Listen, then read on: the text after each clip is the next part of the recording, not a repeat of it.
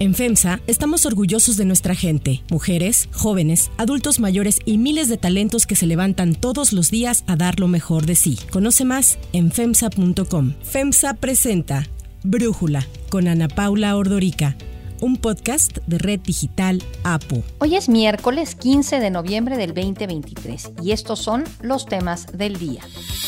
El presidente niega que la cifra de muertos por el paso de Otis en Guerrero supere los 300. Los empresarios funerarios tienen otros datos. El presidente de China, Xi Jinping, inicia visita a Estados Unidos en el marco del foro APEC. Tendrá bilaterales con Biden y con López Obrador. Pero antes vamos con el tema de profundidad.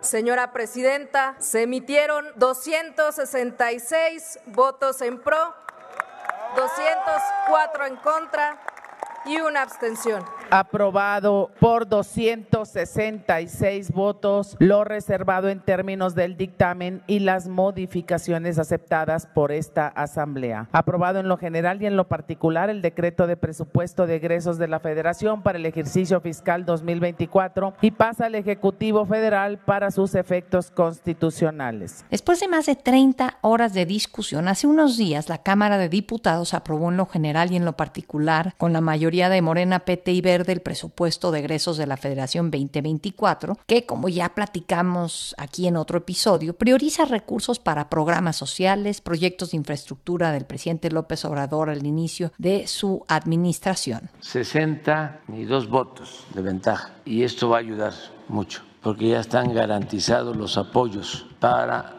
el pueblo. Esto significa garantizar apoyos a 30 millones de familias los diputados aprobaron sin cambio la proyección de gasto neto total de más de 9.2 billones de pesos, un incremento real del 4.2% si lo comparamos con el monto del 2023. Y según lo aprobado, el próximo año el déficit público será el más alto en décadas. Va a ser un equivalente al 5.4% del PIB. La deuda pública alcanzará el 49% del ingreso nacional. Es, es uno de los aspectos más preocupantes porque podría tener repercusiones negativas e impactar de manera desigual a generaciones futuras. Así lo dijo el diputado priista Brasil Acosta. Nos parece que nuevamente deja fuera del presupuesto a la gente más humilde que requiere obras, servicios, agua, drenaje, etcétera, para concentrar los recursos en los programas electoreros del presidente de la República. De acuerdo con el diputado panista Gerardo Peña, este presupuesto destruirá a México porque hace a un lado lo prioritario. Así como el huracán Otis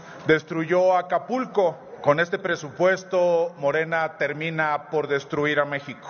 Este presupuesto de egresos claramente hace a un lado lo prioritario y lo esencial para millones y millones de mexicanas mexicanos. Aunque el sistema de salud enfrenta retos importantes y requiere una asignación más grande de recursos, el monto destinado a este sector solo fue del 2.8% del PIB. Igual, la educación, esencial para poder lograr movilidad social, solamente se le designó el 3.1% del PIB, una inversión que según recomendaciones internacionales debería estar más entre el 4 y el 6%. Por el contrario, el gasto en pensiones va a ser del 5.8% del Producto Interno Bruto, casi el doble de lo destinado a la educación. Según expertos, el PEF 2024 estará limitado para afrontar los problemas económicos de largo plazo y garantizar un piso socioeconómico mínimo para los más desfavorecidos. No obstante, el presidente López Obrador dijo que está muy contento con la aprobación de su último presupuesto de egresos porque ayudará a seguir combatiendo la desigualdad económica y social en México. Se aprobó el presupuesto. Estoy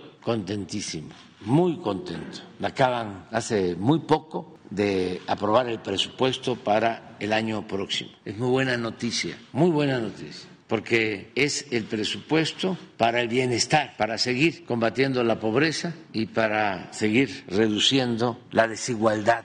Pese a esta alegría del presidente, analistas señalan que las finanzas públicas se encuentran al borde del caos y que el presupuesto 2024 podría ser la gota que derrame el vaso. El análisis. Para profundizar más en el tema, le agradezco a Alejandro Werner, economista, director del Georgetown Americas Institute de la Universidad de Georgetown, platicar con nosotros. Alejandro, yo veo que hay dos visiones eh, sobre los saldos económicos de este gobierno. Algunos hablan de que serán favorables y otros dicen que las finanzas públicas están al borde del caos. ¿Cuál es tu opinión? Mira, mi opinión es que el paquete económico para el año 2024 no es adecuado. El incremento en el déficit público y el incremento en el gasto no son acciones necesarias dada la dinámica que trae la economía, dado el buen comportamiento que se observa y en ese sentido obviamente hubiese sido mucho mejor incrementar el gasto público en el año 2020, donde las familias mexicanas y los negocios mexicanos lo necesitaban, cuando el Producto Interno Bruto estaba cayendo de manera importante, pero no hoy. Entonces, es una mala política. Sin embargo, creo que este incremento en el déficit y por lo tanto el incremento en la deuda que este va a generar no ponen a las finanzas públicas al borde del caos. Creo que la Secretaría de Hacienda va a poder financiar este déficit sin problemas importantes, va a ser un esfuerzo, pero creo que hay espacio, tanto por el lado de los inversionistas institucionales nacionales, principalmente las AFORES, como por el lado externo, que el gobierno federal no ha utilizado el financiamiento externo de manera tan importante y por lo tanto lo tiene como un recurso para utilizarlo el año entrante. Ahora, entiendo que una cosa es decir, pues necesitamos gastar más de lo que tenemos y por eso se genera este déficit. Y la otra es en qué decides gastarlo. ¿A qué se va a ir este exceso de financiamiento que estás pidiendo? Y ahí, ¿cómo sientes este presupuesto? Mira, por un lado, el incremento en el déficit es producto de tres cosas, de un aumento en el gasto, de un aumento de en los intereses por las altas tasas de interés mundiales y del Banco de México y por una caída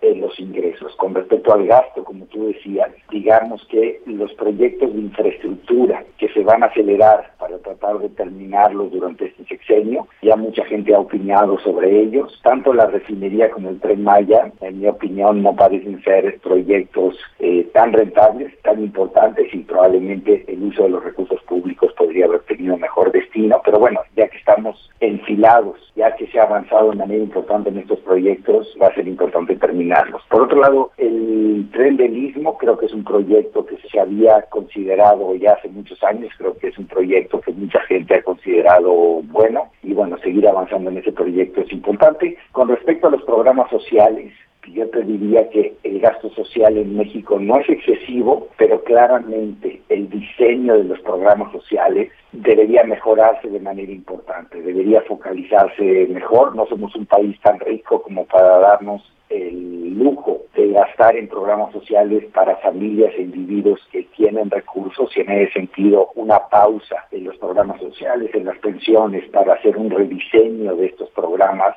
yo creo que sería importante. Además hay que tomar en cuenta que para los próximos cinco años el, la tendencia demográfica, el envejecimiento de la población, pues claramente va a generar un aumento importante en el gasto de pensiones, aunque no se aumenten las pensiones, nada más por el envejecimiento de la población y también en el gasto en salud. Entonces debería ser importante tener esta visión de mediano plazo y no seguir incrementando este gasto porque va a venir un aumento considerable para el cual no tenemos los recursos. Ahora, tú escribiste apenas hace unos días en el Reforma una columna en donde preguntabas si estamos ante la antesala del caos fiscal. Ya nos contestaste, dices, no, no estamos en la antesala. Ahorita te quiero preguntar sobre la herencia que ves para quien suceda a Andrés Manuel López Obrador en el 2024. Pero antes irme a esta parte, digamos, para hablar de las luces y es el acceso que tiene México a mercados globales, ese tipo de situaciones que tú ves como positivas y que de alguna manera explican que no estemos tan mal como se pensaba que podría estar México con un gobierno populista. Claro, no tienes razón. Yo creo que si nos vamos cinco años para atrás, digamos al año 2018, 2019, mucha gente pensaba que este iba a ser un gobierno que iba a gastar de manera descontrolada, que este iba a ser un gobierno que iba a interferir de manera importante en la actuación del Banco de México iba a ser un gobierno que tal vez, tal vez también iba a sobra regular al sector financiero. Y digamos que en esa parte de la economía, la parte macroeconómica y la parte financiera, el manejo de deuda, ha sido un gobierno prudente y yo te diría que siguió en gran medida eh, las líneas conceptuales que venían determinando el manejo macroeconómico en México en los últimos 15 años y es por eso que México continúa conservando el grado de inversión, continúa siendo un mercado emergente al cual los inversionistas recurren para aparcar, para invertir sus recursos, tanto en la deuda externa como en la deuda doméstica. Y en todo este contexto financiero, yo te diría que el foco amarillo es petróleos mexicanos, ¿no? que de manera importante ha tenido un incremento muy considerable en el retorno de su deuda, lo cual quiere decir que los precios de su deuda han bajado mucho y es donde los inversionistas siguen en riesgo y va a ser un área en este compacto financiero que tú mencionabas, donde el gobierno va a tener, el próximo gobierno va a tener que poner el foco de manera muy rápida, así como en la generación de recursos para financiar el crecimiento del gasto del próximo sexenio. Yo te diría que los problemas y las preocupaciones están más en el sector real de la economía, donde en el sector energético, en el sector de las concesiones, obviamente en el sector petrolero, ha habido una sobreregulación, ha habido un enfoque de involucrar al Estado de manera muy importante y eso obviamente ha tenido o ha generado problemas que han limitado la capacidad de inversión, de, de, aumento de la productividad y de crecimiento de la economía nacional, la cual se va también a manifestar en los próximos años probablemente de manera más intensa. Entonces, ¿ves eh, que viene una herencia complicada para quien suceda a Andrés Manuel López Obrador en la presidencia? Exacto, por un lado la parte fiscal, como ya lo dije, no estamos en la antesala del caos. El próximo gobierno va a tener tiempo para tomar las medidas necesarias pero no es eh, una situación cómoda, es una situación que, como digo en ese artículo, va a requerir muy probablemente una reforma fiscal importante. En segundo lugar, México es la economía de América Latina que se ha recuperado de manera más lenta del COVID. Entonces, en ese sentido, tenemos un camino por delante que va a ser importante tomar las medidas para que esta economía pueda hacer el catch-up a la recuperación post-COVID que hemos visto en otras economías de la región. Y por último, obviamente, la oportunidad que todo el mundo menciona, que es este tema del nearshoring, el friendshoring, que básicamente es la expectativa de mayor inversión, de mayores exportaciones y mayor integración América del Norte derivada, por un lado, de las tensiones comerciales entre Estados Unidos y China y también, por otro lado, por esta búsqueda, digamos, en un mundo que deja de ser globalizado, que se empieza a regionalizar y que los patrones comerciales empiezan a responder más a alianzas geopolíticas, en el cual México puede ser un socio mucho más importante todavía de Estados Unidos y de Canadá, y esto puede llevar a un proceso de atracción de inversiones, de aceleración de importaciones, de creación de empleos y obviamente esa es una oportunidad muy importante para México y para lo cual hay que crear las condiciones idóneas para maximizar el impacto de este contexto. Alejandro Werner, muchísimas gracias por darnos este análisis y platicar con nosotros. Y a tu auditorio. Antes de continuar, quiero pedirles que en la plataforma que nos escuchen, ya sea Spotify, Apple Podcast, la que sea su favorita, que por favor nos califiquen, de preferencia con cinco estrellas, y que también compartan el podcast y comenten lo que les gusta, lo que no, lo que sienten que le podemos mejorar. Ahí en Spotify hay la posibilidad de comentar. Todo esto es para que podamos seguir creciendo y ofreciendo el podcast para ustedes sin costo.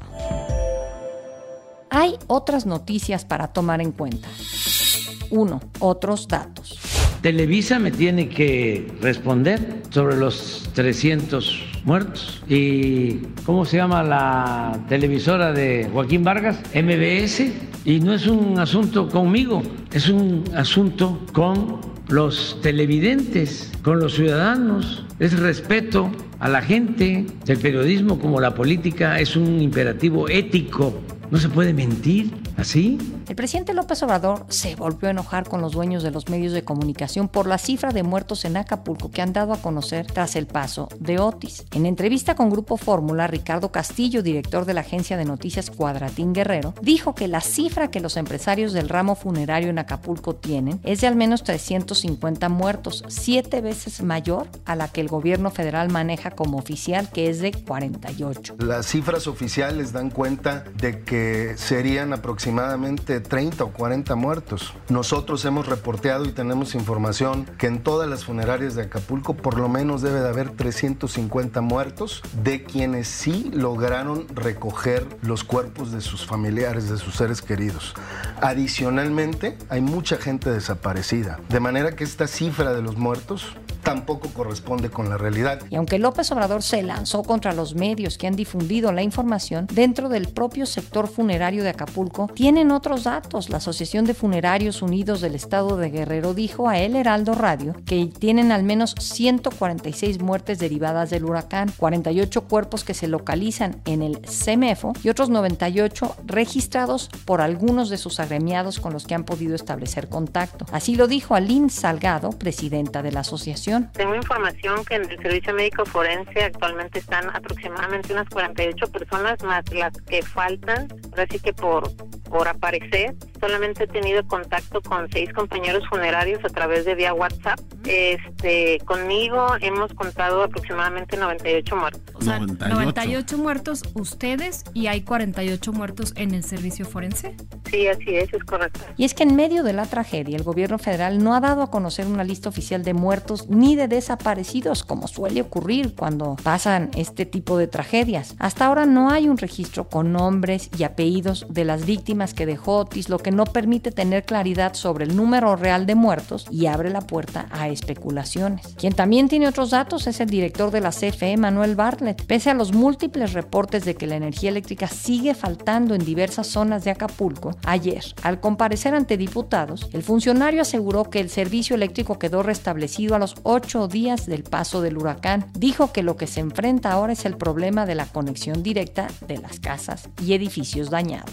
La infraestructura eléctrica fue devastada. Destruyeron 117 estructuras de alta y media tensión, 30 subestaciones eléctricas y más de 12 mil postes. Inmediatamente después del paso del huracán, CFE ya comenzaba la reconstrucción del sistema. En tan solo ocho días se restableció el servicio eléctrico. Nuestra tarea no termina con el aseguramiento del suministro eléctrico. Quedaba el problema de la conexión para las casas y edificios siniestrados. Una institución pública no puede ignorar las afectaciones a la población. Por ello, ahora se apoya en la reparación directa de los domicilios, reemplazando los tubos y bases que normalmente corresponden al usuario. 2. Xi Jinping. El presidente Joe Biden y su homólogo chino Xi Jinping tendrán este miércoles un encuentro en el marco de la cumbre del Foro de Cooperación Económica Asia-Pacífico que se celebra en San Francisco, California. Los líderes se reunieron por última vez hace un año durante la cumbre del G20 en Bali, en donde acordaron mantener contactos periódicos tras años de deterioro de la relación bilateral por la guerra comercial entre ambas potencias, por el viaje de la representante demócrata Nancy Pelosi a Taiwán y por las actividades militares en el mar de la China meridional. Sin embargo, todo quedó en intenciones, pues los acercamientos se interrumpieron cuando Estados Unidos acusó a China en febrero pasado de haber enviado un globo espía a su espacio aéreo. En los últimos meses, Estados Unidos y China han intentado retomar los canales de comunicación. Para ello, el secretario de Estado norteamericano, Anthony Blinken, viajó a Pekín y el ministro de Exteriores chino, Wang Yi, visitó Washington. El presidente Biden confió en que el encuentro de hoy sirva para construir una mejor relación con China. Así lo dijo. We can't take, as I told you, we're not trying to decouple from China. What we're, what we're trying to do is change the relationship. Para Biden hay dos preocupaciones. Frenar el tráfico de fentanilo a Estados Unidos, cuyos precursores viajan de China a México y de ahí a su país, y de chips para producir distintos gadgets tecnológicos de Estados Unidos a China. Xi realiza este viaje enfrentando uno de los momentos más débiles desde que llegó al poder hace 11 años, porque China atraviesa una crisis económica que amenaza la estabilidad de su gobierno. Durante su viaje a Estados Unidos, en donde participará en este foro APEC, como ya dijimos, Xi también sostendrá otras bilaterales, entre las que destaca una con el presidente López Obrador. Será el primer encuentro entre ambos mandatarios. La reunión con Xi fue confirmada por la canciller Alicia Bárcena, quien explicó los temas que se abordarán, entre los que destaca el tráfico de fentanilo. Es una reunión importantísima. Creo que China nos ha ofrecido apoyo para también para Acapulco. Tenemos también un tema, obviamente este tema de la cadena de valor, de cómo nos organizamos para poder hacer un mejor control. Pues yo diría de la exportación, importación en general de nuestros productos y desde luego pues una alianza que a China siempre le ha interesado mucho tener una relación con México cercana y creo que esta es una primera ocasión en la que los dos mandatarios se van a encontrar. Para Brújula, Marusia Musakio, maestra en estudios asiáticos por Harvard, nos habla de este viaje de Xi Jinping a Estados Unidos. Desde el día de ayer, los cielos aquí en San Francisco han dejado claro que la reunión de APEC ha comenzado. De manera intermitente, durante el día se frenó el tráfico aéreo para que los aviones presidenciales aterrizaran. Si eso pasaba en los aires, Ana Paula, en la tierra, las imágenes eran aún más choqueantes. Desde el fin de semana, los campamentos de drogadictos fueron desplazados de la parte central de San Francisco y no había dónde encontrar a los pordioseros que normalmente caminan y malviven en el centro de la ciudad. Así pues, la alcaldesa de San Francisco, London Breed, le dio una manita de gato a esta urbe antes de que iniciara el desfile de Entre las más grandes, obviamente, están los presidentes de China y Estados Unidos, Joe Biden y Xi Jinping, que celebrarán una reunión. Las expectativas, Ana Paula, son bajas. En este punto, simplemente tener comunicación entre ambos líderes es considerado ya un triunfo. Hay que recordar que llevan más de un año sin hablarse. Sin embargo, de acuerdo con una nota publicada por Bloomberg, es probable que Xi Jinping llegue a Estados Unidos con la mano extendida y ofrezca darle con el mazo a los productores chinos de fentanilo. Pocas cosas caerían mejor en esta ciudad, Ana Paula, una de las más azotadas por problemas de drogadicción, que la disminución de exportaciones chinas de fentanilo. Y bueno, Xi Jinping y el presidente mexicano Andrés Manuel López Obrador se reunirán por primera vez en sus mandatos. La agenda girará también en torno al tema del fentanilo y bueno, lo que queda por verse si esto es suficiente para que los dos líderes tengan una buena química. Hay que recordar que ambos parecen tener una fascinación con el pasado de sus países, ambos también anhelan esos tiempos donde las mujeres jugaban papeles tradicionales en sus familias y ahora lo que queda por delante es qué sucederá en esta reunión y qué se esperan de los vínculos sino-mexicanos hacia el futuro. Para cerrar el episodio de hoy los dejo con música de Green Day.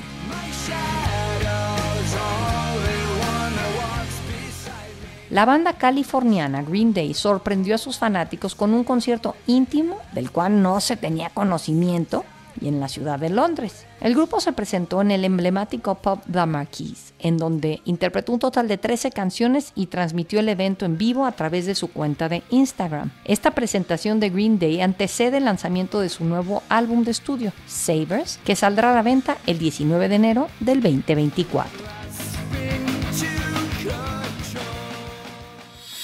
Yo soy Ana Paula Ordorica. Brújula es una producción de Red Digital APO. En la redacción, Ariadna Villalobos. En la coordinación y redacción, Christopher Chimal. Y en la edición, Cristian Soriano. Los esperamos mañana con la información más importante del día. Oxo, Farmacias ISA, Cruz Verde, Oxo Gas, Coca-Cola FEMSA, Invera, Torrey y PTM son algunas de las muchas empresas que crean más de 245 mil empleos tan solo en México y generan valor como parte de FEMSA. FEMSA presentó Brújula con Ana Paula Ordorica, un podcast de Red Digital APO.